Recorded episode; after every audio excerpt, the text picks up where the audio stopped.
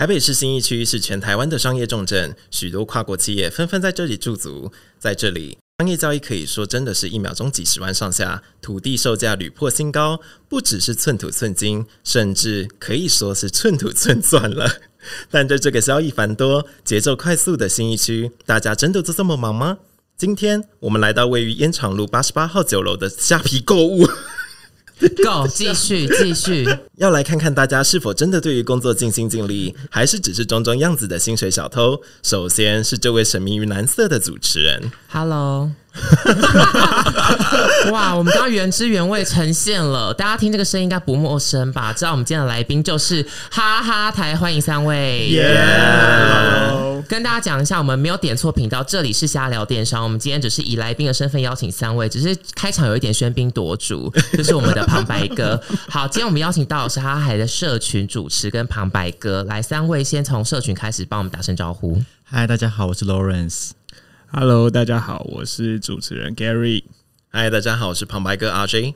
好，三位先介绍一下你们分别在哈哈台做什么工作好了。先从社群开始，这是小编啦，然后一些公关的东西。OK，所以 YouTube 这个频道本来也就是社群的一部分，所以 Lawrence 从一开始就参加了 YouTube 的内容企划。这其实我们一开始其实，在 Facebook 比较起家，然后后来才转到 Facebook，呃，转到 YouTube，转到 YouTube 的时候才开始传播发展，这样。对对。OK，好，那 Gary。我的工作，我嗯，从影片的前面企划到我设定访问出去访，然后到回来我看袋子，然后选择我要的人，然后一直到剪接的沟通上面，到这支影片的完成，几乎大半部分都是我要负责的。所以哈哈台的影片是算是一条龙的，你个人企划一直到最后看剪接都是你要来做。对，但大家会给我建议。就是呃，我会跟剪接沟通，就是当然，就是到到了每个企划，就会有每个企划它这支影片的风格，所以就是大家应该如果有在看哈哈台的话，可以看到近期的风格又变成另外一种形式了。嗯哼，所以这就是每个企划自己的风格啦。你现在手上的系列是只有街访吗？还是所有的都是你这边要策划？呃，我们现在有做地区性的街访啊，主题性的街访，这些都是目前是我来负责的。OK，那像哈兹卡西呢？哈斯卡西，我们就还有其他的计划哦。但是我们大家都当然就是因为每次一屏影片完成之后，我们都会全部的人一起讨论，然后一起看影片，然后给一些建议，这样。所以就是这方面也是有大家一起完成的部分了。好，接下来这一位呢，刚已经有听到他一个蛮响亮的名称，号称金牌业务 RJ，刚好安呢？怎么样？哈哈台全部业务你 hold 住啊？对。所以旁白是你的副业，旁白算是副业。其实我一开始进哈哈台，主要就是做商业模式的开发。对，硬要讲对很专深的对啊，没有装逼商业模式的开发，对，business development 呀。但是怎么会因缘机会之下跑去做了旁白？应该怎么说？这个由 Lawrence 说可能会比较好一点。反正就那时候在做街访的时候，就是在想说要有些特别的特色，所以想说要不要录个旁白。然后那所以那个时候就是金童跟孙女就是开始搜罗办公室的人，就是我们几个，然后就请好像是我跟旁白哥一起去录音，嗯，然后我就输了。然后那时候录那时候录的内容是什么？好像要听出什么？随便讲哎，就随便念个什么词，好像也是好像也是跟大安区的绿鱼什么的，反正就大概念一下。然后反正他们就觉得他的声音比较。好像比较冷血还是什么之类的，就就是卷他的声音这样。但我觉得 RJ 不是冷血，你的声音是有一种戏虐的特质。哎，对，跟跟我本人特质有关，我也蛮喜欢戏虐别人的。因为大家知道那个像时尚玩家这个节目一开始有个很成功的点，就是因为那个阿松，就他幕后那个旁白配音很亲民，然后有一种就是跟大家很暖暖的感觉，所以我觉得这个他才因也因为旁白有了一个，就像你们说的，就是。跟别的频道不一样的特色，对对对，有没有很难接？有，因为你已经收尾，夸的太好听，夸太好听。那你自己有在旁白的那个过程当中开始转换你的配音风格吗？其实我一开始的配音是完全不知道怎么控制我的声音。就是有点像是平常在讲话，哎，我我我跟你讲我的请求金麦内。你平常讲话声有这么低吗？没有，我平常讲话都超高。好，对，但但就是你录到最后，就是慢慢可以掌控如何压你的喉咙啊，如何压你的其他的声带的地方。对，然后渐渐的，你就会找到一个那个声音发出来，你会自己是。你知道有时候听自己的声音会觉得好难听哦。对对，然后你听到最后，你会发现这个声音是自己能够接受。因为我现在有时候回去看以前的影片，就想说，哎，那你就拍一天啊？怎么会有人愿意看当时的影片？还说哼，旁白好好秀哦！为什么你们在凶什么？等一下，那你们有该不会请专业的声音训练老师来帮你调调整吧？没有，就是因为。没有啊，所以我都自己摸索，然后摸索成一塌糊涂。你没看到现在还 还没开嗓，还在就是很很。然后我要声明一下，我们现在是早上十点，早上十点对于一些做网络产业的人来说，就是一个早上八点的概念。所以大家容忍一下，我们这一集声音就是非常的有磁性。我们就是黄小伟跟蔡健雅，蔡健雅。OK，好，其实大家认识哈哈台呢，多半可能是因为街坊这个系列啦，对。但是哈哈台本身其实已经存在了蛮久的。Lawrence 来介绍一下哈哈台到底是一个什么样的品牌？其实一开始从二零一五年哈哈台就成立了，然后其实一开始我们存在，其实因为哈哈台本身是在捷德影音这间公司出来的，然后捷德影音本身是一个频道代理商，所以我们代理了很多国外的频道，像是什么 Comedy Central Asia 或者是一些呃 History 啊这种频道，然后哈哈台本身一开始存在是为了要宣传 Comedy Central Asia 这个频道出来的，所以一开始就只有在 Facebook 上面，可是因为后来就想说，如果我们只是单纯宣传一个国外频道，好像没有没有办法在网络上有这么多的声量，所以我们才后来才转成做自媒体这个品牌。对，所以后来才开始从 Facebook 就转到 YouTube，然后才开始做了很多原创的网络影片这样子。嗯哼，对，所以才开始做街访啊，然后像大家现在看到的这样。所以当时在发展自媒体，决定要发展自媒体的时候，我们公司整个压力蛮大的？那个时候很可怕，是一开始像二零一六年那个时候，是一个礼拜要上两支片。嗯哼。其实以如果以现在的 YouTube 生态来说，好像还好。对，但在在在那个时候，一个礼拜上两支片，而且是那种十分钟的原创影片，那个时候算是非常压力蛮大的。嗯哼，对。当时做了什么内容？当时其实就是那个时候，像是那个时候 YouTuber 刚起来，就像是这群人啊，或者是他们就很多很多的那个时候最一开始的 YouTuber，所以那个时候我们就会做那种是，例如说一句话惹毛老板。的十那种十句话惹毛老板，或者情境剧、情境剧，或者是那种单元喜剧，对对对，一开始是做类似这样子的东西，也是在摸索自己，就是哈台这个品牌到底想要做什么样的内容的阶段。对，那当时做情境剧这个内容，就是已经是员工自己演了吗？还是你们也是呃有找一些小网红啊，或者是一些演员来参加？其实一咖台本身其实算是以以企划导向为主，所以咖台原本本身都会是导演跟企划，嗯，然后演员可能就会找跟，比如说跟我们关系比较好或者比较熟的演员一起来跟我们合作，就像是一开始最一开始就就说诱人啊，嗯嗯嗯。之类的，就会做一些像是车内对嘴系列，那他可能他本身就会是导演跟。演员这样子，嗯哼，其实那个龙龙也是我们一开始的，龙龙也是一开始的大哦，要来聊龙龙是不是？啊，好啊，来聊龙龙啊？哇，那我们这集要聊三小时。OK，好，那为什么后来什么时候开始进入到了突然发生想说，帮我们来做做看一个街访这个企划好了。其实街访这个计划一开始在二零一，我们在二零一六年的时候，那个时候就是在做跟。在讨论同婚相关的议题的时候，我们就其实做过同性婚姻的街访。嗯，那所以那个时候我们就是那个时候的孙女，就是她还是那个时候还是网络网站编辑的时候，她就去访问了一些就是国小生啊，他们对于同性婚姻这件事情，或者对同性恋的看法。你们太逼国小生了，对啊！我想那国小生的话，那个讲话都非常有深，真的假的？他们讲了什么？他们都会说想跟表姐结婚。对，然后就在那一集在那个 Facebook 上面就。蛮好的观看，就在一百多万这样子，很高啊。对对，就那个时候是蛮高。然后到后来就转战到 YouTube 的时候，才发现就是 Facebook 跟 YouTube 是完全不一样的创作者环境。所以那个时候我们就完完全全不知道自己要做什么。嗯哼，对，所以才开始重新摸索摸摸索了一整年，然后拍了一些就是呃黑历史的影片，然后才想说 OK，我们我们已经发掘了一年了，到底有什么我们是做。已经成功的案例，所以就才把那个街访这个东西再抓回来，说那不然我们再试一次看看。我想要听黑历史的故事，Gary 应该蛮想听的吧？因为你蛮晚加入的，我是后来才加入。对啊，有什么你觉得做过很烂，但你私心觉得说这明明就是一个超棒的企划的内容？因为我个人其实蛮爱前期一个节目叫做《超级健身房》啊，其实我觉得还蛮好看的啦。我们还有其他的那个更黑的东西吗？呃，舌尖上的生活。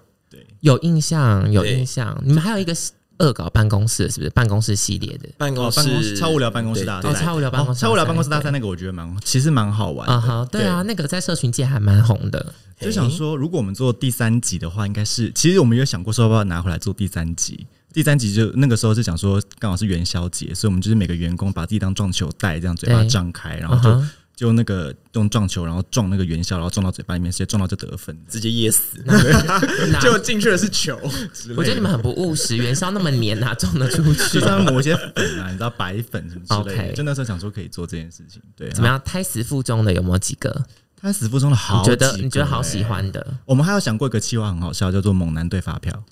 要干嘛？就是我们就请一个猛男帮你对发票，然后就可以跟那个猛男聊一下，说哦，你这张发票到底是买了什么东西？这样子，然后旁边就是一个大帅哥，然后帮你对，就是一个春心荡漾的对发票的故事。就是找一个肉眼上很有刺激的人，但做一件穷极无聊的事情，他帮你对发票。例如说，今天就是某一个猛男来帮环环对发票，看一下你这个月到底买了什么东西啊？买了保险套，然后买了什么什么？嗯嗯嗯嗯，对对对，我可能会。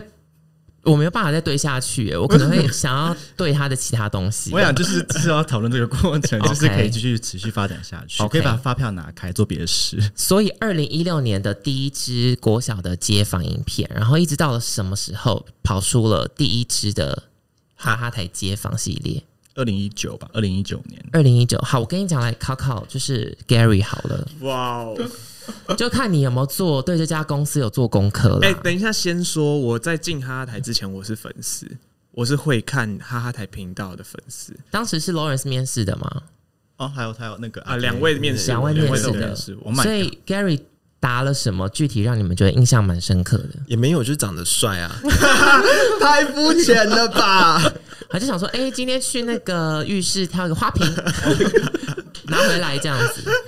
好啦。专业度还是要有。第一支的哈哈台街访影片，二零一九年，刚刚 Lawrence 帮你回答了。那请问几月几号上片？要不要先讲一下？他是他才刚进哈哈台，我进哈哈台呃快哎四五个五个月，才五个月，他进哈哈台五个月，五个月很专业啊，已经过试用期啦。有什么问题吗？嗯嗯，我不确定是在几月几号，但我知道是大安区街坊。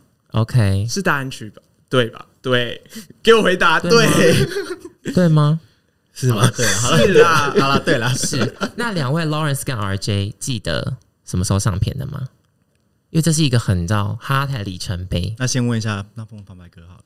哦，哇哦，因为我上片的人，我应该是要知道了。四月，对啊，真的是四月啊，是四月。啊哈，那你记得几号吗？完全不知道，因为四月一号是我们的台庆。就是愚人节，对我知道这件事，该不会是愚人节吧？不是，不是愚人，那我真的不知道了。四月底吧，四月十七八号，十八。Oh my god！就没有人答对。那你们知道他至今累积的观看吗？最新的，我刚刚去看大安区哦。对，哇，一百一百九吗？一百八，一百九，一百八，一百九。一百八一百九吗？为什么我刚看是一百一啊？你们怎么消失了？如此高，如此高估自己啊！对啊，被自信欺骗。对啊，但这一集是你们哈哈台目前街访系列最高的观看数吗？不是，最高的是哪一集？最高是万华区啊，万华区很好看，很精彩耶！真的，而且加上前面疫情的关系，然后又再回到那个阿贝身上。对，就是你那时候打开 YouTube，就是 YouTube 的导流都是那只。哈哈台街访影片，没错，哇，又来了，又来了，这可以讲吗？真的是疫情，疫情流量好可怕啊！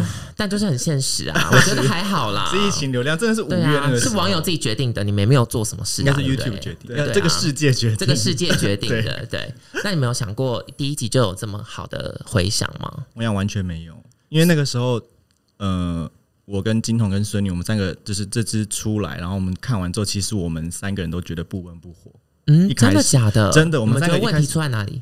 我们那时候都觉得这个东西也可能是因为，因为像是我们都是因为看过，因为孙女她是网站编辑，她那个时候一开始就要。搜罗全世界有趣的内容跟文章，然后金童是做了十几年的 YouTuber，所以就是对我们来说已经是看过太多有趣劲爆。金童四十五岁了吗？为什么做十几年 YouTuber？他很早就开始，他非常非常早起家，所以对我们三个来说，我们已经看过各种之荒唐的影片。所以那个时候这支肩膀一出来，我们想说会红吗？好像不会红哎，就不知道就觉得怪，就很平庸。嗯嗯，那个时候觉得很平庸，很日常。嗯，那旁白哥觉得呢？我那时候就是我我很业务，我这个人很业务导向，就对我来说，只要跟老板有交代，那我就赶快 好，很棒，很棒，赶快上。反正有个东西弄出来了啦，对对对对对，对，不然我没东西卖怎么办？OK。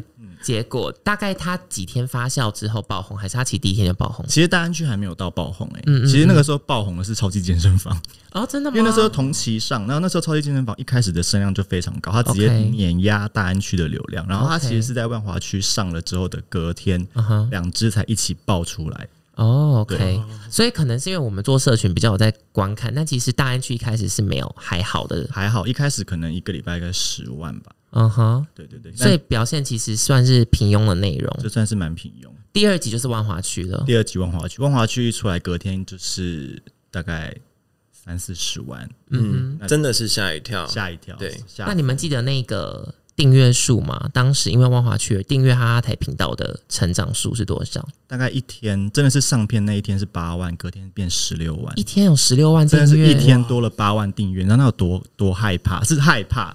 跟惊吓居多。我们自己的频道做了两年吧，都还没有，我们才两万多、三万多。虾皮的主频道，而且那个时候他讲这个故事吗？就那个时候我已经是我上片那一天，我是已经在医院打点滴要离职了。啊，我已经跟老板讲说，我已经跟老板提好，有我参与，我有参与这个故事。对我已经我已经提好说我要离职了。然后就隔天当上片，隔天礼拜五，因为我们礼拜四上片，礼拜五我们礼拜五早上，我们直接坐在那边想说要不要。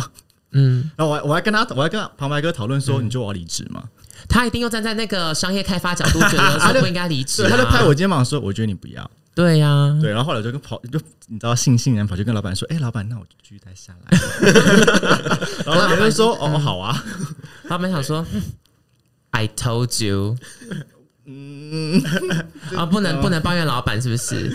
然后 RJ 当时是真心觉得。Lawrence 应该留下，还是你只是想说哦？我不希望就是这一切有什么变动，一面就是影响到我业务开发。呃，我的理性脑是这样想的，嗯但是 但感性脑，我觉得我我我其实是劝离不劝和的人。对，因为对我来说，如果你有想要离开或者是分手的动念，那就代表你已经下好决心了。那你就顺着你的人生方向走，我相信下一个地方会更好。但是那时候既然都已经。就是你知道飙起来了，就觉得那他他就是大有可为啊！而且谁一天暴暴涨八万粉丝，对对，就是有个全新的挑战，一个未知的领域可以去开发，完全未知。好。那其实你觉得像是刚刚我们稍微前面有聊过一下下啦，就是像是旁白，就是哈哈台街访影片一个呃很成功的特色。那其实后续在哈哈台街访爆红之后，网络上有非常非常多的 YouTuber 都开始做，不管是品牌或者是个人 YouTuber 都开始做街访，然后大概的剪接风格啊，或者是呃节目的调性也都跟哈哈台街访很像。但你们自己觉得哈哈台街访比较无法取代特色会是什么？呃，其实最无法取代的特色是我们跟受访者的关系。我们跟受访者关系蛮近的，嗯哼，对，嗯，就是男女朋友啊，对对 对，性交易啊，会滚上床的那一种。啊，多近多近。多近哦！我们其实真的是会想要试图的关怀他的最近的境况，所以像是哈哈台的呃 IG，基本上都有去追踪我们追踪得到的那一些受访者们。对我刚刚有看你们 YouTube 频道，也有去订阅你们那些可能受访者啊，或者是相曾经友好的那些人对象里面都有订阅，对不对？对对对，因为其实对我们来说，他们就是我们。频道明星，就是如果没有他们，也没有我们。对，那如果他们今天出了呃，就是出了一个什么新的呃东西要我们宣传或什么之类，其实我们都是非常乐意。而且对我们来说，他就是已经被我们纳入哈哈台街坊这个宇宙里面的人了。所以未来就是有什么发展的话，我觉得我们保持这样的关系，应该是我们跟其他街坊做出来最独特的地方。我觉得。今天开始，哈哈台证明为慈济大爱台好了，圆梦台。对啊，怎么刚是正言法师来到我的节目上了吗？很疑惑。那 Lawrence 觉得呢？我觉得其实也是这个哎，嗯，其实我们讨论过这一题，因为原本想说像旁白或者是例如说有趣的剪接风格这些，其实蛮多平台都可以做。可是真的跟受访者有很好的关系，例如说真的想帮他们征友，或者是真的是去他们的，例如什么。VIP 开幕酒会出席，这种就是也算是就是我们，因为我们真的很喜欢这些受访者，我觉得主要是这个原因。就那个互动很真实。对，其实我们在街访的时候，就真的很像在交朋友。嗯哼，就真的很像出去路上，然后认识一个人，然后跟他打交道，然后让他告诉我们很多事情之后，我们之后后续还有继续联络，一直到可能影片播出后，我们都还会再持续关心对方。然后想到有什么哦适合做了，哎，你要不要再来分享看看？你是感感觉你还有更多故事这样？我觉得这跟我们采访风格有关系，因为其实。呃，许多街坊可能是比较呃目标导向，就是我问题就是问那几题。对，但其实我们的开起手式基本上是问你 最近有没有什么有趣的事情要分享，有没有什么东西要抱怨一下，有没有什么困扰？对，就是交朋友的感觉。OK，就是其实最轻松自然的聊天，反而会有最有趣的故事。对，OK。那 Gary 觉得呢？你觉得也是朋友吗？如果你以前一个粉丝忠实粉丝看来，你觉得哈哈台的街访内容？跟其他的不一样的特色在哪里？我以前看，我一直是觉得，就是我以前是为了那些吐槽来看的，因为我觉得这些吐槽下的好贴切、好真实。就是我他们都说没有，我我有跟他们提过啊，我觉得那时候的吐槽很有温度，可是他们都觉得这吐槽没有温度啊。可是我就觉得哦，这温度很够啊，就是。我我我整个感受到那那在业界做事人就觉得说我就是机器，我今天就是把这稿子写完。对，我们像什么？我们是什么冷血的动物？对。但其实观众眼中觉得哇，你们这梗塞的好好哦。对我们那时候观以观众角度就会这样想，然后现在自己真的进来做的时候，真的会发现哦，很我好没有温度，很难写，对 不对？吐槽很难写，因为其实我们一开始我。那个时候订阅飙到十六万，那我们最怕其实是我们没有，我们就不敢做很多东西。对，因为像是我们后来回去看第一集，就树大招风。对，就是那个时候的吐槽好敢写，怎么敢攻击力很高？对，什么大安老辣椒这种话也敢说。大安老辣椒怎么了吗？红手术不是都已经是国会小辣椒了？人家有想我们家是老辣椒吗？就是也没有经过人家的同意，所以那所以就是现在就变得有点不太敢，很写一些非常非常。会尽量政治正确，对，就是不能太。就是。那你们真的曾经收过？呃，大家有反映说，哎，你这样子讲话不太好，政治不正确这种。哦，真的有。有这一个就是真的 真的要分享一下。呃，我们之前好像在哪一集的时候，那那时候孙女还是孙女做主持人，然后她有访到一个街友，那那个街友就是啊躺在旁边，然后他就去访问他嘛。那他就问他，嗯，他他好像说他是犯罪犯罪有犯罪有前科有前科。对，那孙女就问他说是。嗯，对于这件事情有没有后悔或怎么样之类的？那会问哦，对 对，就是很像聊天这样。那他他就说他他想要尽力的去补偿这件事情。那孙女后来就问他，如果有生之年没有办法补偿的话，那怎么办？然后那个呃街友就说，那就下地狱吧。对，然后那时候就下了一句嗯吐槽，那句的吐槽是说，呃，小朋友呃老师再见，小朋友再见，大家地狱见。嗯嗯，对，但那时候。呃，一上线之后，所有的网友就开始攻击说：“呃，我们凭什凭什么笑人家会去地狱或怎么样之类？”我觉得看到这影片可能会更清楚那一个当下的感受。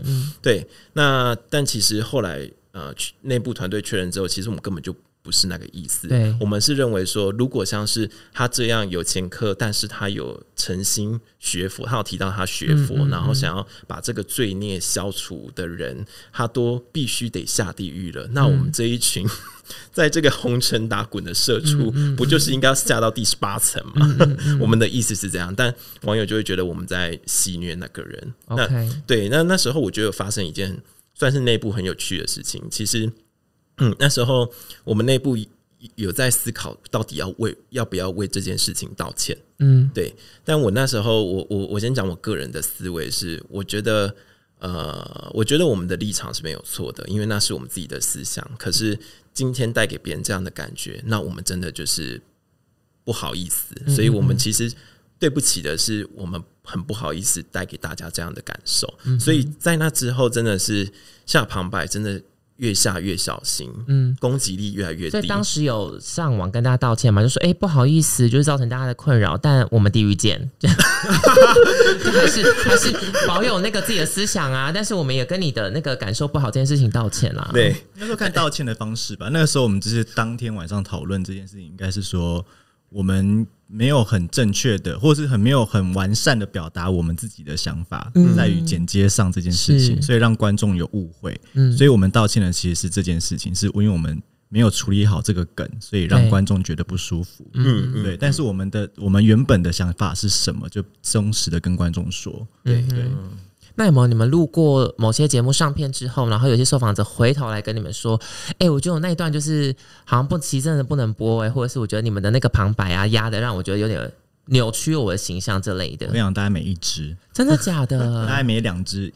前期大概每两只有一只会有这个状况，哎，但要声明哦，其实我们真的没有移花节目，对，所有的话都是他们自己讲出来的，对对对。只是你知道，人讲完话之后就是会后悔，是是。所以说他们他们不他们不知道，例如说很多观众看一开始受访的时候不知道哈台的传播的状况，或是也不知道说你们姐姐风格是这样，所以会有一些比较搞笑的东西。对对对，所以他们在上片之后才发现说哇会有这样子的关注度，所以他们就会害怕。对，会影响的是他们是一开始就跟就 Gary 讲嘛，只是我们在刚我只是跟他们聊天，所以他们就会不小心把他们所有你知道心理的创伤或者是过往的怎么辉煌历史全部都讲出来，或什么劈腿的故事啊，对，然后他说呃，其实是其实这个是不能讲的，这不是一个很小的事情，是个蛮大的事情，所以就。然后每次都会回来说：“哦，不好意思，那个可以剪掉吗？”嗯哼，有可以有可以分享的故事吗？就是我刚进来做的第一支街访。嗯哼，反正那时候我们因为很多人其实已经那时候我我进来的时候，大家很多人已经知道哈哈台了。对。然后那时候大家就知道我们台的风格嘛，所以他们在受访的时候就尽情的展现他们自己。对。然后就会因为但他们没有意识到，呃，可能他的工作没办法。接受他讲这样的话，所以他就讲了什么工作啊？一零一的会计师吗？有什么工作就是这么严肃？公务人员？哎，你的想象力很丰富哎，你可以想到什么 一零一的？想象力是一直都是我的超能力啊。OK，好，继续哦。反正他那时候就讲了一些，就是。呃，关于他们公他们公司一些隐私的问题，就是那时候可能有人传菊花的照片呐，或者是什么这一类的，但是这就攸关到隐私的部分，所以他又很。就后来上片了之后，他的主管看到了，然后他主管就立刻要求他联络我们，然后下掉他的那一段。然后我就说：“可是你这一段不放很可惜，而且你你既然都这么想表现了，那我可以帮你拿掉某一部分，你 OK 吗？我们菊花摘掉就好啦。对对，就是把菊花那一部分，后来就把菊花摘掉。啊哈 所以后来这这件事情才平复。那。路上你会从外观判断哪一个是你要访的人？你要怎么感受那个魁？我跟你说，其实我很喜欢在做特别的事情，很奇怪的事情，我就觉得哦，这个人感觉有趣、有料、有料，可以去访访看、问问看。所以你自己在这个五个多月的接访过程当中，有哪几个是你一看就想，哦，他在干嘛？他在干嘛的那种？哦，有之前我在树林有采访到一个大哥，他背着一个妈祖。他妈祖就摆在正前面，然后这样走。然后我问他说：“那但后来这个没有被播出来，因为那时候就是妈祖不同意。对对，妈祖不同意。然后真的假的？没有啦，他自己，因为他自己就是讲话也没有不太有逻辑啊，就是他讲话太跳了，我也听不懂。他在呛受访者。哎哎，你。你可能呛到妈祖，搞不好那是妈祖透过他的真身在跟你沟通。妈祖要惩罚我了，对啊，难怪我要去下地狱。My God！所以你的优先判断就是他在做一些一般人不会做的事情，就要去问他这样。像是一些公园在跳一些很奇怪的舞阿妈，很特别的这种阿妈，我会特别去看一下，然后特别去仿一下。那第一句话通常会是什么？哎，我第我跟你说，我通常因为我通常拿着那个。因为我们拍摄都要拍签拍摄授权同意书，我就要拿着一个板子跟一支笔，然后因为通常我的起手式是我走过去就跟他说：“我可以跟你聊聊天吗？”然后结果通常这时候大家就会觉得我是直销，对对，然后就说不要不要不要，我没有要做直销，然后就赶快跑走，然后我就觉得很挫败。所以后来我都会就是加一个说哦，我在做街头访问，我就是跟你聊聊天，你要你想不想跟我聊聊看？你好险没有说你有听过哈哈台吗？哇，更像 这个更像直销，对啊，这样更像直销哎。你说你后来都改成什么？我后来都会直接说，就是呃，我 Hello，我们是哈哈台，然后我们在做街访，你要跟我聊聊天吗我们可以跟我们可以跟你聊聊天，就具体表达你的来历是。我会先表达我的来历，然后之后就跟他说，哎，你最近有没有什么呃？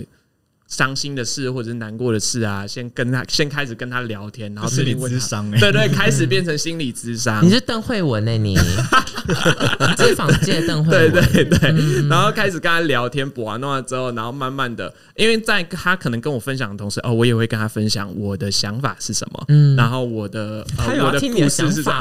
可是我们必须这样去补完弄啊，才能打开他心里的那一层，就是他可能会受访者可能会觉得，哦。你愿意跟我分享这么多，那我也愿意分享我的事情给你听。嗯哼，这样这样才有办法取得一些比较内心深处、比较幽默有趣的素材啊。我自己是这样觉得。那几位在接访过程当中，历来有遇过什么样的困难？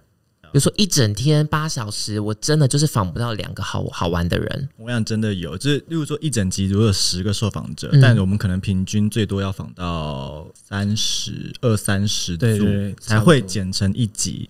所以如果你要抓到三十组的受访者，然后到例如说什么一些比较偏僻的区，然后就真的是方圆百里没有半个人。的时候，我们就想说，哇，那真的是完蛋，一整天不知道怎么办。哪里？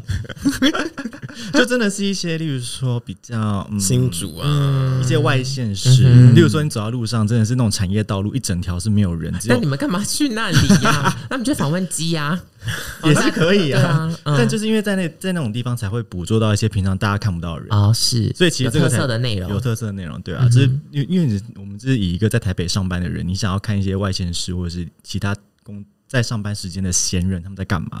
那一定要抓到这种啊！例如说，产业道路上走路的阿北，他在他在他在干嘛？他为什么这个时候在这个边？嗯哼，对，那这个就是可能是可遇不可求。你真的是不知道你什么时候，你人生什么时候会跟这种阿北聊天？那就透只能透过我们啊，就我们去帮你访，我们帮你访完之后，我们帮你浓缩成他最精华的故事给你听。嗯哼，对。但我觉得比较困难的是某一些受访者，我可以讲一个故事，就是孙女她有一次去。某一个区的时候，然后他就是因为只是我们是提问问题，我们就会问说那个区的状况怎么样嘛？但那个受访者他就说：“啊，你是不是都没有做功课？你没有做功课就来访问哦？” 所以他就拿那个麦牌直接打那个孙女的头。What？就是用轻敲的阿姨还是阿姨吗？还是某某 someone？他就 OK OK，对，就是他拿那个麦，他拿把那麦牌拿过来敲他头，说：“你怎么都没有做功课？”我跟他以前可能是国文老师，但其实很多受访者都。都呃，就像网络上的酸民，他们常常会觉得说，哦，记者呃没做功课什么的。但其实那是一种访问的技巧。是，对我们想要让你把所有东西讲出来，所以我一定要问一些很基本、很笨的问题。对对对，没错。就像不能透过我们自己讲啊，是要您您由您来诉说。对，没错。就像我也知道你们的那个二零一九年四月十八号啊，我想问问你们啊，对啊，不然就变个人秀，你自己跟讲完，这些介绍完了。所以你当下有很错愕吗？其实他当下就是应该说，他那个时候。我问他事后问他的想法，他其实是没有觉得太就是太凶或怎么样，但是他还是想要继续把他访问完，访问下去做一个收尾。嗯，对，因为毕竟他还是一个很好用的素材，是很好剪的内容，所以就还是有继续问。我觉得当下你们应该跟他打架起来耶，这个多好看，这比较好看，是不是？对啊，哈哈台第一次跟人家干架，哎，没有，那算是第第二次是在新义区被。被 K，真的被被打，你们真的被天啊！你们怎么多忙啊？你们不是你们公司有职那个吗？职在保险吗？啊，有啊，我们都有保险。OK OK，那就好。对对，撞到不会怎么样。对啊，那就多被打几下还可以，好像也是啦，可以啦。好，分享一下这故事。就是我们那一次在做新一区的街访，然后那时候已经晚上，我们在访夜店外面的人。对，然后我们就访到一对女生，真的是非常好用的素材。然后突然访到一半的时候呢，就有一个男的就远远的气冲冲的要过来。我们就是想说，那到底发生什么事情？结果原来是那个男的，就是跟那两个女的之间是有关系的。就他们他们在夜店，那那个男生想要跟那两个女生聊天，但那对。那两个女生不想要理他，对对，结果这两个女生跟我们聊天，那个男生 angry，他以为他以为你们是情敌。之类的，喝醉了，我们就明明有拿着麦牌跟摄影机，然后他他他就一直大喊，我忘记当下是什么，他一直大喊说啊，嗯，就啊啊，是跟他们聊天之类这种话，防什么防啊？对对，防什么防之类的，然后这个男生就一直冲撞过来，用他的就是你知道大奶奶，然后就是，所以他有身材 哦，没有哎，哦，那就算了，那就报警，但是。因为马上台就说：“快来撞我！如果有的话，就 OK 都 OK。”你的思想真的很偏差哎。对啊，偏差吗？好，所以那时候女主呃，我们的那时候另外一个女主持人就被撞到，直接喷到墙上，是真的喷到墙上。嗯，那也没办法。然后那个那个男的又继续扯我们的麦麦克风，我永远都记得那个麦克风的那个接收器直接喷飞到新一路。呃，那个呃，不是新路，ATT 旁边，对，ATT 旁边的马路上，这整个傻眼哎，看不懂哎。那就是后来怎么结收尾的？我们各自把人马带走，那两个女的跟她的朋友就强行把那个男的嫁走，那男的真的是嫁不走。那两个女的 even 也不认识那个男的，其实 对啊，对他们应该也很困扰。对，大概就是这种事情，因为街坊很常会遇到这种很危险的事。对，所以我们其实后来有试着在思考，在寻找下一个主持人的时候，是不是要找男生？对，gary，人身安全的。对对对，原来我是这样来的啊！不是，是因为你帅。那所以 Gary。有遇过这种有点侵犯到你人身安全的事情了吗？我没有遇过侵犯到人身安全的，只有遇过骂我的。嗯嗯，就是什么？就是就是比较年长一点的 baby 啊，他们可能就是比较政治一点，然后一看到我拿麦排出来，他就说你是什么台？然后我就说哦，我们不是新闻台啦，我们是做网络频道，我们在做街访这样。我在戏子的时候是，然后之后他就跟我说，吼。你们这种台哦，一四五零一大堆啦！你们不要烦我，不要烦我，走开，走开，你们走开。然后就就就跟我说什么，你们那个那个都假新闻呐，假新闻乱报，罚两百万呐，我才不要给你们防，然后就赶快跑走。啊哈！那我想说，我站在原地就。不知所措，我就说哦，好，没关系，谢谢你。然后我谢谢，我还要跟他谢谢，礼貌啊，对啊，我就说谢谢。然后我要走的时候，他还一直站在后面骂我，嗯嗯。然后我就想说这这是怎样？所以他可能就觉得年轻世代就是已经有一个政治的意识，对，就是他们就保持着，他们就已经有他们主观想法在看我，所以我我就没办法。殊不知，你只想问一句说，北北，你最近有没有伤心的故事？对我只是想关心他，我怕没人关心他。嗯哼，我这样会不会太地狱？没关系啊，我们地狱见。所以呃，过程当中。大家可能想象得到的问题都是哦，街坊的人很难访，话很少。但我们真的话多到你们想说可以了，有袋子要用完了，这样绝对有。这已经录到一个小时的，有吗？哦，我去访他。我我这样讲受访者很不好，可是他的故事真的很平凡无奇，嗯哼。然后我我们就是可以说他的故事比较生活日常，对。然后他的他的措辞又是比较抱怨一点，OK。所以当他全部都在负面的时候，这时候我给他一点正面的想法，也没办法把他拉回来，OK。但他还是持续的持续的想跟我讲。这些东西的时候，我就很困扰。我甚至就一度就说：“好，谢谢你让我们受访。”那我们有受访者同意说：“他说等一下。”然后他就开始把他的包包打开，然后拿出其他的东西，就说：“我要来介绍一下我的那个什么，我在学生会当过什么。”然后就开始一个一个介绍，然后就说：“这个我也很生气，哪个我也很生气。”我说。哇！我这里是给你发泄台吗？他是红班长哎，大家有看那海人吹恰恰恰吗？红班长会拿出一叠他曾经做过的事情，然后告诉你的那一对，他是他就是这种。然后我当下我没办法收尾，因为我想要结束了，但是他没办，我就好好，我就听你讲完。就那个受访者，我听了他一个多小时。天哪，好久哦！浪漫爱情喜剧都演完了。对，然后我甚至他的袋子我都不能用。嗯哼，就是这就是让我比较。没办法，我跟你讲，你就起手式，谁叫你要邓慧文人家？哦，我不可以问人家，你要你要问，那我就讲啊，我就讲一个多小时的心理智商给你听。哦，我真的是没办法哎。OK，我们刚刚前面有讲到，哈台跟很多素人的关系都很好嘛，然后你们其实也透过这些素人产生出很棒的素材，然后后续有很多互动，甚至有很多的衍生的系列。那其实我们这边准备了一下考题，要来考考各位，还记不记得你们节目？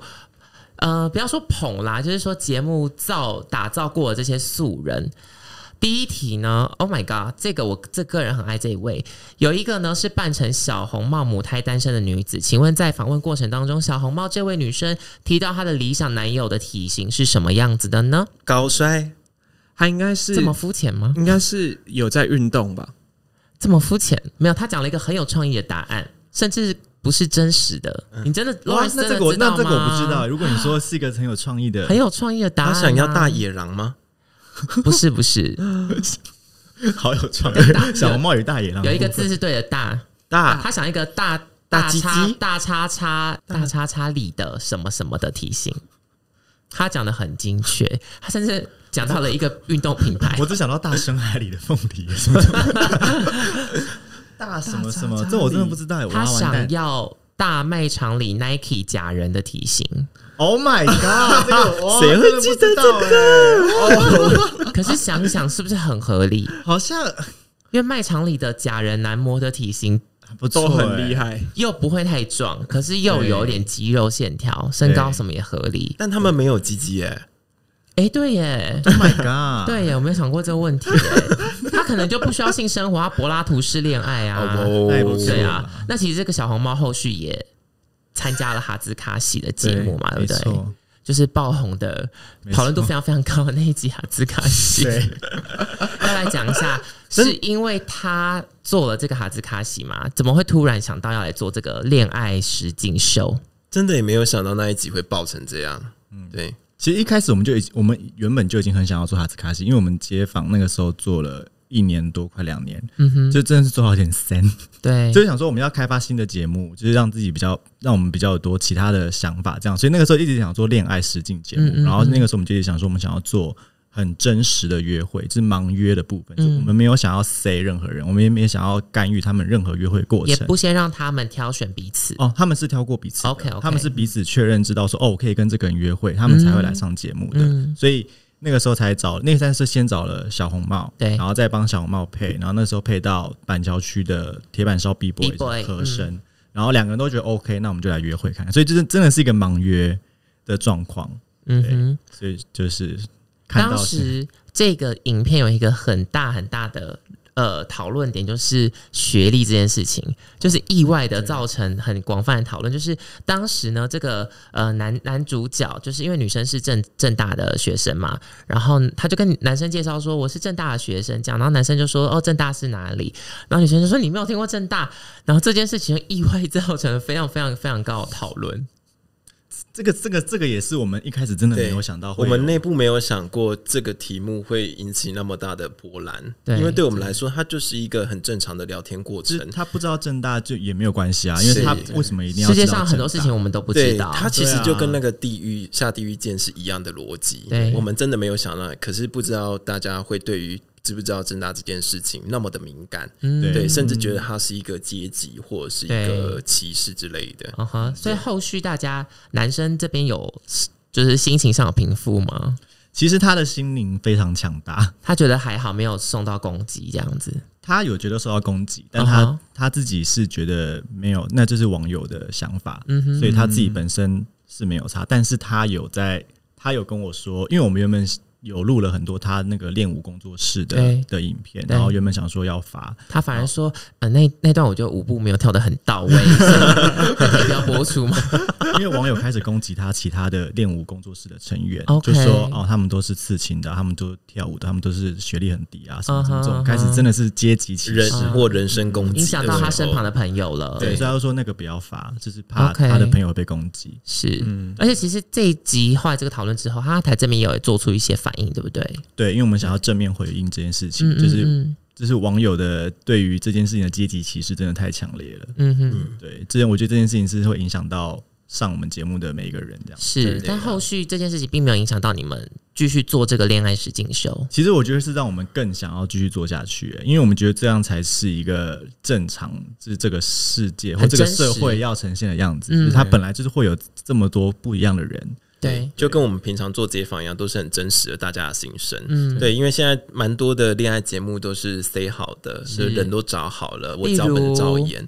嗯，那个，嗯，那嗯，换成恋爱，一定要乱讲。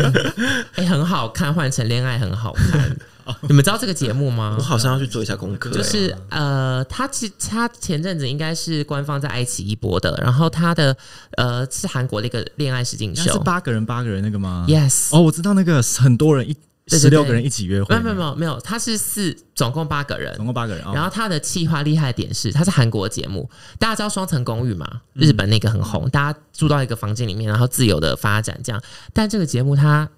画龙点睛，他找来的四男四女分别是前男女友。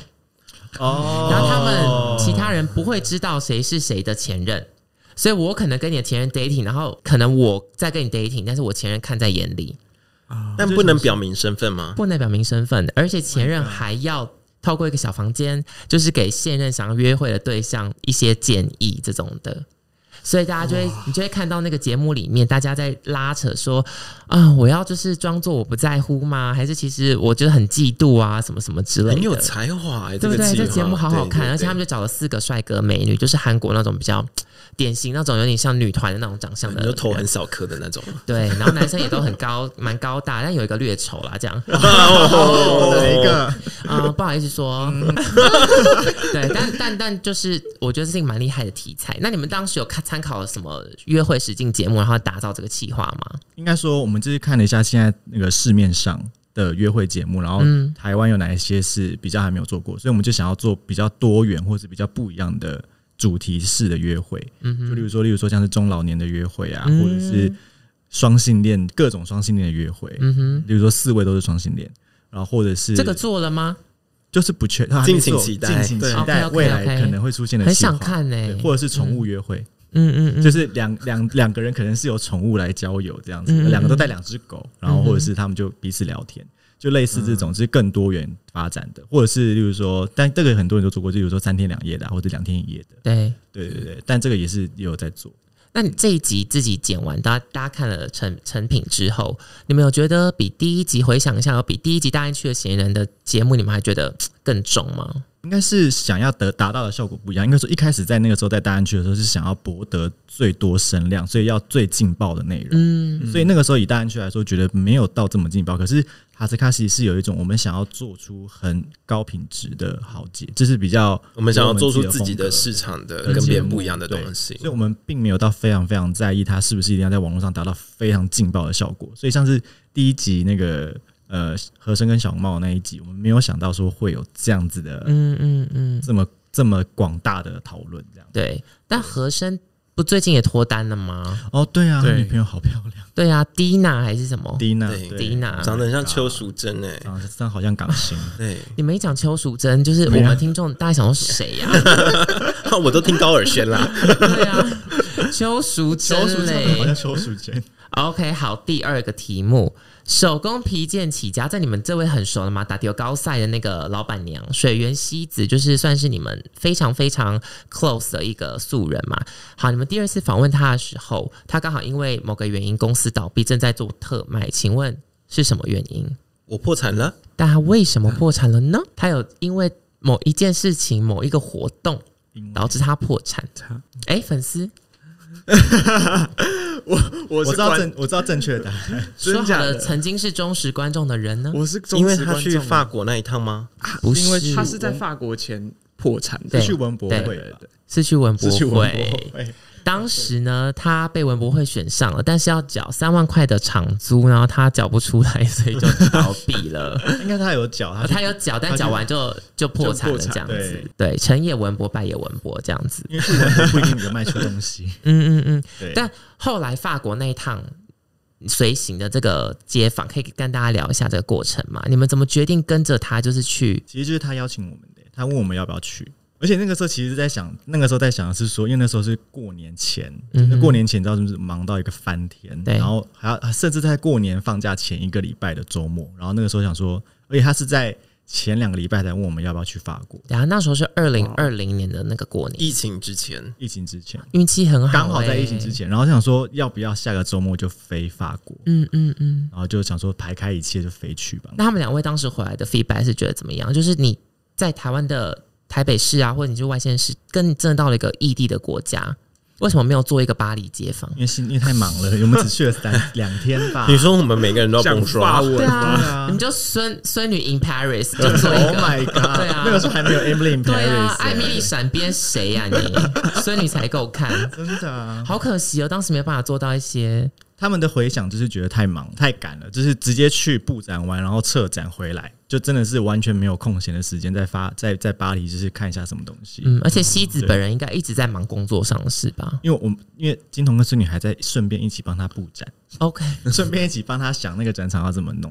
对对对，真的是很 close 耶。对，就是蛮我们真的蛮熟。好，第三题。前阵子呢，因为疫情的关系，万华那一集就是可能因为演算法又再度被翻出来了嘛。那当时的那位摸摸茶阿北，他有提到，就是喝一次茶的花费大概是多少钱？你的问题都很刁钻 啊，很难。是我们计划写的。我妙丽，我妙丽，我知道。好，他知道有个 range 哦，有个 range，不是一个标准数字。五百到一千。哦，no no no，更高是不是？高一点点。六百到一千二。哦，不是。一千是对的，是被霸几千嘛？对不对？对，被霸几亲，被霸几亲，谁会记得这个啊？对啊，林家得冷吧，什么冷吧，那被霸几亲就直接该拐了。对，哎，阿北万华区是不是的确有很多阿北可以放？我跟你讲，我们有一次甚至想要把他找回来，所以我们就一群人，就是早上八点到蒙家公园去找阿北，然后他走进茶街。各种，然后想要你说你们一家一家茶室敲门吗？我没有敲门，我们就是在茶室。没有，那时候茶室还没开，还没开，太早了。我们就早上去去试图搜寻他的身影，这样子。家茶室几点开？不知道，真的不知道。茶室八点没开，是不是？但真的是有很多，就是会问我们说啊，八进来零个得啊什么？哦，OK OK。对，但是早上八点的蒙甲公园真的非常精彩。嗯哼，就是全部都是。刚刚睡醒的阿贝，就一整群。那他们在做什么运动啊？还是哇，我跟你讲，那个下棋怎么样？怎么样？等一下，等一下是又怎么样？你看到什么？你看到什么？就是他们在签六合彩啊！哦，他们就会，他们就会，因为旁边甚至还有警警察就在旁边慢慢的走。可是他们一整群阿贝阿姨们，他们就会。再签六合彩，就是围一圈一圈一圈，然后再讨论那个东西。然后他们就会，例如说默默走到一个角落，然后把一张红粉红色的纸条递给另外一个阿贝。哦，就是他们在做一些就是很神秘的内线交易。他们都是财富自由的自由的人。对对对啊！你就觉得哇，早上蒙角公园八点真的很好看，真的就是要这样才会知道说台湾有很多。不一样的族群或者是文化，我们是不知道的。然后边边就还会有一些就是性工作者正在招客这样子。啊哈，对对对。哎，我有一次早上去那个万华的时候，就是去一家很有名的甜不辣，大家应该知道，黄色招牌，红色字的。然后我就啊，那时候真的蛮早，好像也是九点十点多吧。那家甜不辣刚开的时候，我就发现，嗯，旁边有一位就是。非常浓妆艳抹人坐下来在吃甜不辣，然后想说应该是下班的早餐吧，就觉得啊，就是你会觉得说好有趣，就是身边有其实很多事情、很多故事是你不知道的。对，好，我们刚聊这些就是街访的过程啊，刚提也聊过很多很多困难嘛，有没有真的哪一个 moment 你们觉得啊，我不要再做街访，我真的好累，或这个单元真的已经不管是从成效面上面或什么，它已经停滞，我想放弃它。呃，我们稍早有讨论这一题，嗯，但其实我们。一致的想法是我们没有曾经想要放弃过，但但我刚突然想到，反而是个人没有曾经，但是现在进行时，就个人很想哦离离离职，对，就是觉得哦天呐，一直做这样的内容，有时候也会做的蛮腻的。就像你做同一份工作，做到最后就会想说，天呐，我还要做多久？对。对，而且你知道这个东西，看到薪水有入账，就说啊，可以啊，五斗五斗米，阿姆阿姆。阿姆阿姆，哇哦，对，这大概就是没有什么想要放弃的啦。可是如果说说其他人的话，但最辛苦的时刻是什么？你觉得没有叶配的时候，对我来说 没有叶配的时候是对我来说最辛苦的。而且，呃，我我我的工作刚好卡在一个很尴尬的点是，呃，当没有叶配的时候，我就要去开发找叶配；有叶配进来的时候，就要做 PM 管理叶配。是，所以那基本上你就是一个呃，就像一般的创作者者一样，就是你是。一直马不停蹄的在工作，只是他们要兼顾的创作跟业配，我可能就是要把所有的业配顾好，这样是是。对我觉得那那个真的是我们每个人的呃职业属性不同，所以每个人的困扰也都蛮不同的。像是 Gary 就 Gary 就才刚在五个月啊，能能说要放弃吗？我整整个不敢想啊，怎么怎么？你不要说到放弃啊，但是你可以说，你觉得目前五个月来工作上面做这个节目，你觉得最辛苦的地方会是什么？其实大家可能会觉得最辛苦的地方是在出去访，但我自己觉得辛苦的部分是看待，看待真的。你知道阿 J 坐在我旁边，他应该很常听到我在那边吐气，我就会看一看，就 就我会就是看到火上来，有时候会觉得哦，这个人怎么讲话这么没有，嗯嗯，就很混乱，很混乱，对，就觉得怎么这么混乱，然后就就一直跳跳跳。通常看待。我觉得，呃，我最近，哦，我应该说，我目前到现在，我觉得看最久的是宜兰。嗯，讲，因为宜兰其实它的成效算是我觉得还算不错的。嗯，可是其实当下我访完的时候，我是很绝望的。我觉得这次好像好像做不出来一节，完蛋！我现在压力好大，我要怎么把这一集生出来？嗯，然后，嗯，怎么讲？就是因为这样的这些。袋子的量，还有这些袋子的，呃，应该说受访者这些回复，所以我更需要透过我的剪接稿，透过我的想法去呃包装它，让它变成一支好看的影片。对，所以在做这支影片的时候，我压力就很大。嗯、然后因为你知道，呃，我是后期才加入的街访企划，是前面有两位，但两位是非常截然不同的风格。嗯，呃，孙女的风格她比较呃比较平易近人，然后比较仿日常的生活。嗯，但勾勾的部分，她比较做一些议题上面的探索探讨。那到我的时候，我不可以得罪，我不可以得罪孙女的粉丝，又不能得罪勾勾的粉丝的情况下，我就会做出一些呃，我就想要做出一些呃。有一点贴近生活，但又有议题探讨的东西在里面，就是两者融合。但一开始融合没有很好的时候，是还是会被观众，嗯，就是留言骂我，对之类的。但后来现在已经这个情况已经好很多了，几乎没有什么。我我觉得可能又是一个新的观众群在养成吧。嗯，我觉得这对我来说，我觉得蛮不错的。我自己。至少我现在做的是开心的，嗯哼。但撇除前人留下来的这个风格，你自己想要的风格会是什么？你觉得你的影片重点想呈现出的内容是？好喜欢孙女，哎，因为我之前是哈哈台的忠实观众嘛，讲讲直接一点，我也是很喜欢孙女的那种很。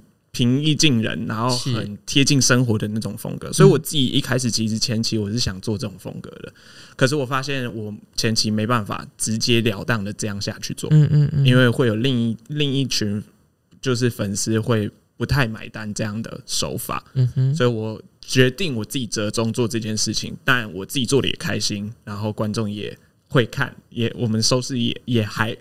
OK，那我就好，我我们收视也好，那我就觉得好，那就我就先这样做下去。如果未来可以再做其他改变，我再做其他改变，就是慢慢的去尝，慢慢的去。转换尝试啦。你是不是在看他笑？想说他到底还可以讲多久？我想说他心里很骄傲，但是又讲的很保守，然后又讲很久，想烦不烦啊？我心想说，你站在两位前辈前辈的旁边录音讲这个这段话，你该压力也是蛮大。真的，你知道我都不知道我怎么讲话了。没关系啦，那其实呃，Lawrence 呢，因为你你时间很久，你觉得过程当中在经营哈台这 YouTube 频道的时候。有没有一度你真的觉得太辛苦了？我真的是要放弃它了。我我我帮他补充一下好了，因为其实中间，例如说像是职位交接的时候，就会是由我去，我我跟旁白哥去处理街访的东西，所以其实我们两个都算做过街访。所以像是如果讲拍带挑带这件事情，假设你访八小时，你就要花 double 的时间去挑带。OK，所以例如说你访了两天，有十六个小时，你就要看三十二个小时的带子。所以以一个 YouTuber 出出产影片这样子的速度，我们来说，我们的工我们的工非常细，对，因为加上其实早期的街访比较一个以个人为主，所以就是一个一个一个人这样剪就好。可是到现在我们到外线设阶段，就变成说我们议题跟人全部都混在一起。所以就变得那个东西会非常非常难剪，就我们真的是在当一什么台湾的一千零一个故事在处理这种 这种东西。你们就拿去报金钟奖啊？有点想，好像可以。你们就是跟张艺怡啊，或者什么那个方念华那些 PK 一下。对啊，对，我是干杯仔，应该可以哦。对啊，大家做的是不同面向的文化嘛，It's fine。但我觉得以我自己以我的工作是社群这件事情来来看的话，我会觉得是。我觉得还是有，我还觉得，我觉得还是网友生态这件事情，嗯，就是网友生态对于我，应该说，我们就会变成说，我们想要去包装这个人的同时，又会想要保护他，嗯，因为这个受访者变成说是他等等于算素人嘛，对，素人进到一个网络媒体平台，是。影片被播出，变成说我们要保护他，而且你们是有影响力的，对，所以变成说，如果今天他受到攻击，会会。就我，我就会觉得说是我们这边处理不好，对，让他受到攻击。应该是我们是会比他们更知道网友的状况的人，嗯嗯嗯。所以像今天和声或者是其他某一些受访者，如果特定被攻击，我们就我这边就会觉得说，如果台湾的网络环境或酸民的文化是这样子，那是不是不太适合以素人为主去处理哈台的内容？嗯嗯，对，就像是像水原希子去法国的那一集，网友也可以攻击他，哎，这是这。真的是就想说，如果网友什么事都可以去攻击的话，那是不是干脆留言区关掉好了，或者是什么？就是那那个时候我才会觉得说绝望，就是很绝望。就是说到现在这个阶段，还是会有酸民的文化，就是很奇，就不我不太懂，我真的不懂为什么。就是对啊，我我不懂。其实这个现象好像也不是只有台湾有啦，就是网络酸民这件事情，就是深深的影响着全世界每一个公众人物。那其实你们这些认识的素人，他上到了哈哈台之后，他。某程度上也变成了一个公众人物，对对啊，就像大家记得那个吧？刚提到那个双层公园实景秀，也因为酸民里面有一个参赛者，穿参赛者嘛，就是参加实景秀的一位女生，她后来轻生的嘛，嗯，所以其实这个真的是会，可是我觉得你们还你们很好点是你们会去反思说。呃，不是说拍完了，然后上架了，流量赚进来了，你们就撒手不管。就其实后续它会有衍生很多影像创作是有很多问题的，你们是有算是企业的责任在的。对啊，因为像和声那个时候那一支影片，就是哈斯卡西第一集，下面全部的网友都在有一些呃部分网友就会说。这就是双层公寓会发生的事情，就是所以请这网友们也会自己去自律，去规范其他的酸民说你们这样留言就是会有另外一个双层公寓的事件发生。嗯，对，所以就是这种我们算蛮庆幸，就是和珅算是还心理很强，心理素质很强。对，大家真的不要再浪费时间当什么键盘酸民了。哦，真的是，你们真的如果对某某些你看到东西有意见的话，拜托你们就私底下跟姐妹喝下午茶时候卖。对呀，不要让当事者看到，很伤人好吗？OK，那最后的。话想要聊一下，是因为其实大家做的工作还是呃网络的影像内容经营嘛。其实这一块一直到了呃近年来有一些讨论，就是大家在说呃 YouTube 的流量啊，可能不如从前了。然后订阅数是不是只是一个虚无缥缈的一个参考值？这样。然后这件事情其实有一个很大的呃转捩点是九 man。大家知道他就是一个顶级的 YouTuber，然后他出来其实曾经在某一个某一个场合讲过，他觉得呃 YouTube 这件事情呢，他的原句是说呃演算法太精确了，就是现在你如果看到首页，你 basically 你有没有订阅已经没有那么重要了，因为我就是都推播到你很想看的东西，所以其实二零一九年我刚去看了一下，二零一九年到二零二零年，其实台湾又多了四十四个破百万的 YouTube YouTube 订阅的 YouTuber。但是呢，观看反而是整体观看是下降了零点二帕的。就是换言之，那个转换其实是没有那么好的。然后包括互动也是，互动也是从呃二零一九年到二零二零年，其实下降了。反正最后大家现在平台上平均只有十趴左右的互动，其实跟过去的表现是差蛮多的。但你们也刚好是从二零一九年爆红，你们经历到这个门槛，你们有自己感觉到说这一年来 YouTube 的经营变得比较困难吗？其实是真的有哎，嗯，而嗯，但我觉得我有一个不同的观点，是我讲一个比较跳脱，它可能比较商业一点的。就是 KOL 跟 KOC 的问题，是对。那呃，因为 KOC 就是 customer 嘛，就是呃，主要是透过这些本来就会购买的人去让影响那些观众去产生消费行为。对对。那的确，我觉得九妹他那一场之后，后来又有人继续的提出说，因为 KOL 它本身你知道订阅数已经很多了，观看次数很高了，大家对于看他们的影片。对啊，去产生一个消费冲动，可能已经比较低了。反正现在比较多的这种小网红，呃，我小网不好意思，对，就是比较呃不呃粉丝数量比较偏呃一般的网红，那他他们本身带货能力很强，对对，导致呃所以只呃跟 KOL 的合作反而就会降低，反而就是把 KOL 的一笔钱拆成很多给 KOC 的钱，来达到这样的消费效果。我觉得这是一个连带的关系，因为当许多 KOL KOC 的效果成长之后，呃，其实我们做业务的人都会知道，或者是我们做业配的人都会知道，客户不会再把这么大笔的钱投入到你单单一个创作者身上，这个 KOL 身上，导致其实呃，你的你没有更多的预算，我觉得这是一个连带的关系，没有更多的预算去做更好的内容，那更好内容没有产出，关呃粉丝可能也没兴趣，那基本上现在的。老实说，资讯发达这四个字虽然老套，但是真它真的就是这样。嗯，而且你唾手可得很多可以消费的东西，就像 你们家做的 虾皮购物，是对，所以透过 KOC 来带货，那那么快的方法。何必还要 KOL 呢？所以我觉得它是一个连带关系。现在越来越来越少人看 KOL 产出的内容，反而看 KOC 产出的比较短的影片，例如在抖音上的、IG 上的或什么之类的。所以我觉得 YouTube 的发展思维真的是我们完全可以感觉到，而且我们甚至还一度想说，我们还要继续在做街访嘛？因为这个东西对对于我们能接业配的能量来讲，它真的就是只能接那一档节目，那一个什么？对。然后我们本身又是把。光环放在受访者身上，受访者又不是什么带货高手、带货女神来帮你哦，赶快来买用。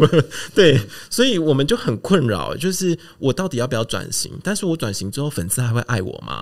那我不转型，我以后就死啦。对，对他就是一整个环状的呃一直在崩坏，然后你又要再重新再想办法再崛起，所以我我们其实一直受呃受到这些困扰，因为从二零一六我们做一些很呃很呃一般的网络影片，就是那种很情境剧的那一种，到后来开始做街访，到到现在开始做恋爱节目，虽然慢慢有抓住观众口味，但你也发现啊，观众对于每天看那么大量的影片，可能已经没有。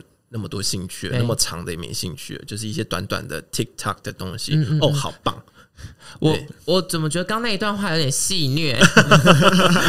刚没没有没有，我们都我们都很想当抖音精灵啊！对，我也想当抖音精灵啊！但 是就抖音抖音精灵啊 抖不起来，你知道吗？那个精灵抖不起来的部分，对，所以。呃，我我我们真的是有想过说要往其他的领域发展。那我觉得那个之前那个那个 Lawrence 有提到要往 Pornhub 上面，就往 Pornhub 还不错啊，当网红还蛮好的。等一下，你们是说你们的节目要引进 Pornhub 的内容吗？还是怎么样？没有，就是讲说引进 Pornhub 内容，就把 A 片 A 片播在里面吗？那就变叉叉台，也蛮好看的。对啊，S S S 台。但是那是你们个人的 个人的心情吧？想要进军 Pornhub，公司公司怎么会同意？因为其实老实说，我们公司算蛮开放的，所以其实我们访问过很多很多的受访者，他们讲的东西真的是十八禁，真的是播出去 YouTube 我们就会被 ban 台。所以其实也是可以做一些成人内容。对，我们就想说我们可以做成人的街坊，这我们真的是原汁原味把受访者讲的话，就是直接放到 Pornhub 上面，然后包还蛮好看的。如果回到刚刚平台跟刚刚那个 YouTube 视为这件事情，我觉得其实以我社群走用平台的角度来看的话，其实就是你从以前从电视。从科技发展，从电视然后到社群网络中 Facebook，然后到 YouTube，其实就是一直都是这样子啊。就是你一开始电视出来的时候，你做节目的人就没几个，所以你能看的节目就那几档，然后观众就会一窝蜂的进去，所以那那几档节目观观看会非常高。然后跟 Facebook 一样，Facebook 一开始弄出来的时候，就是也没几个人在出网络影片，所以像是那个同性婚姻街访才会这么高的观看，是因为啊，就只有这几支影片可以看，所以他当然就只能推播这几支给你。是，那到后来就是。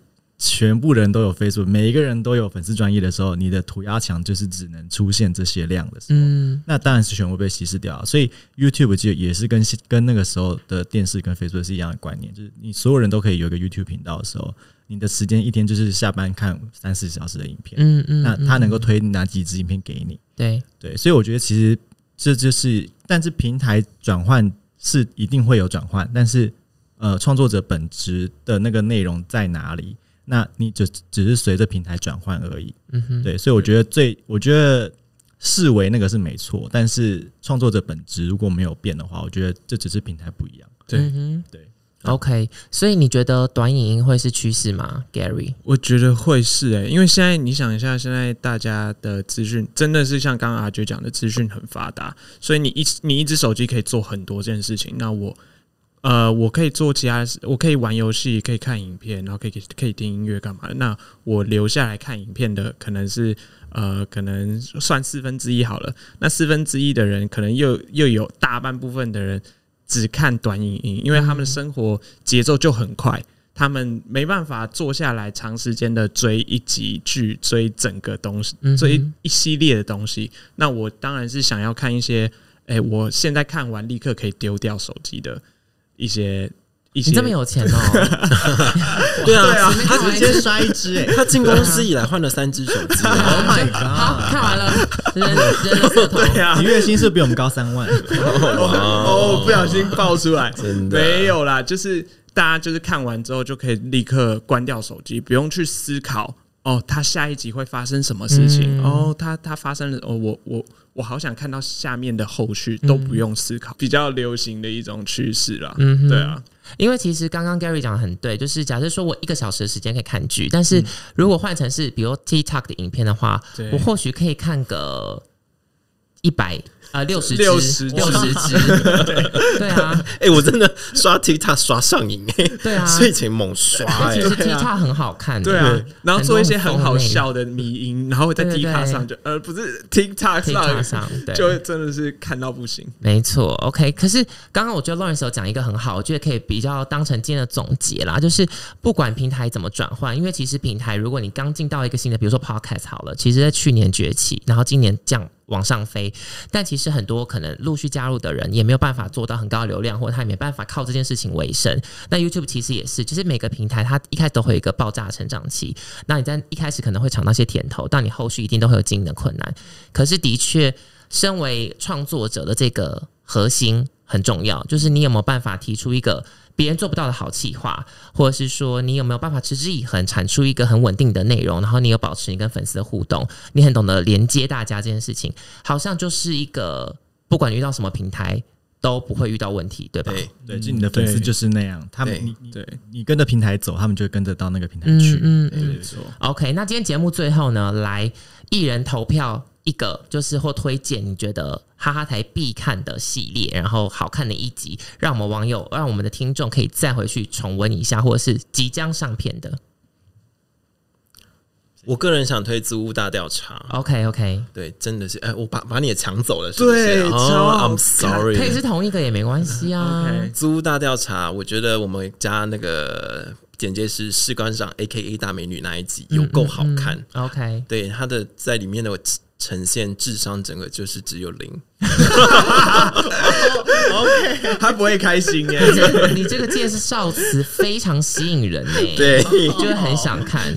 那为什么 RJ 特别喜欢《租屋大调查》？因为我觉得他他。有一点突破我们以前在做街访，我在做街访就是跟你面对面聊天，对你讲的东西是真的假的，我真的碰不到。但是我一进到你家，我就知道你这个人所有的样貌，你里面会放什么东西，你下面那个柜子放什么东西，哦，真的有够精彩，各种违禁品。对，OK，好，Gary 呢？嗯，我也是租屋大调查。当然，大家对哈台一定都知道街访很好看，嗯，觉得是很好看。但是我现在因为做了租屋大调查，其实租屋大调查这是我进来之前我就想做的这件事情。然后就殊不知我要进来前，就是我来面试前，然后就上他们他们就上了租，我就说哦，怎么会跟我跟跟我的想法一模一样？嗯，就是我觉得进去呃受访者的家里，真的可以看到他们平时真实的样貌，然后。最有趣的时候，因为我自己本身是去访的那个人，最有趣的时候是他们想要把某些东西藏起来的时候，但是你又会无意间的把它翻出来，这就然后他们会露出一些就是例如什么？手，就是例如一些按，就是一些魔魔杖啊，对，按摩棒，然后一些就是什么就是飞机杯啊这一类的，然后我就觉得哇，好好看，你知道仿仿到最精彩的是。那个那个我们没有播出来啦，但是他在他的冰箱冰了他的猫。What？你说过世的猫？对，因为他想要把它做成标本。OK。然后，但是标本师他说几个月才有空，所以他不知道怎么处理。他拿保鲜膜把他的猫包住，然后把它冰在冷冻库。然后他就他后来我们就打开了冰箱，就看到那个是猫吗？这个很错愕，这个就是我觉得这个系列好玩就好玩在你会发现一些你完全想不到的事情，因为家实在太隐秘了。对，而且而且不是他们胡乱的，是真的，他们家就真的出现了这个东西，然后你会很震惊。OK，好，那 Lawrence 呢？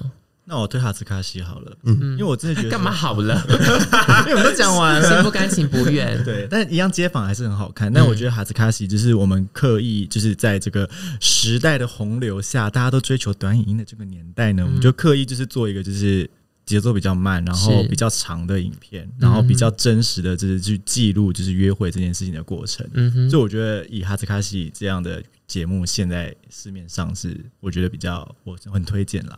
OK，好，呃，RJ 跟 Gary 推荐《租屋大调查》，Lawrence 推荐的《哈兹卡西》，这两个相对都是比街坊还要再晚一点点的节目，但是很鼓励大家听众可以去多看一下他们新的内容。今天也谢谢三位哈哈台的来宾呢，来跟我们聊聊哈哈台怎么创立，然后怎么做这些影音的内容，然后到。分享一下你们对 YouTube 这种比较长的影片的平台的看法。那如果大家呢想要再听我们跟更多品牌呢有比较深入的专访的话，记得订阅我们的瞎聊电商 Podcast 频道。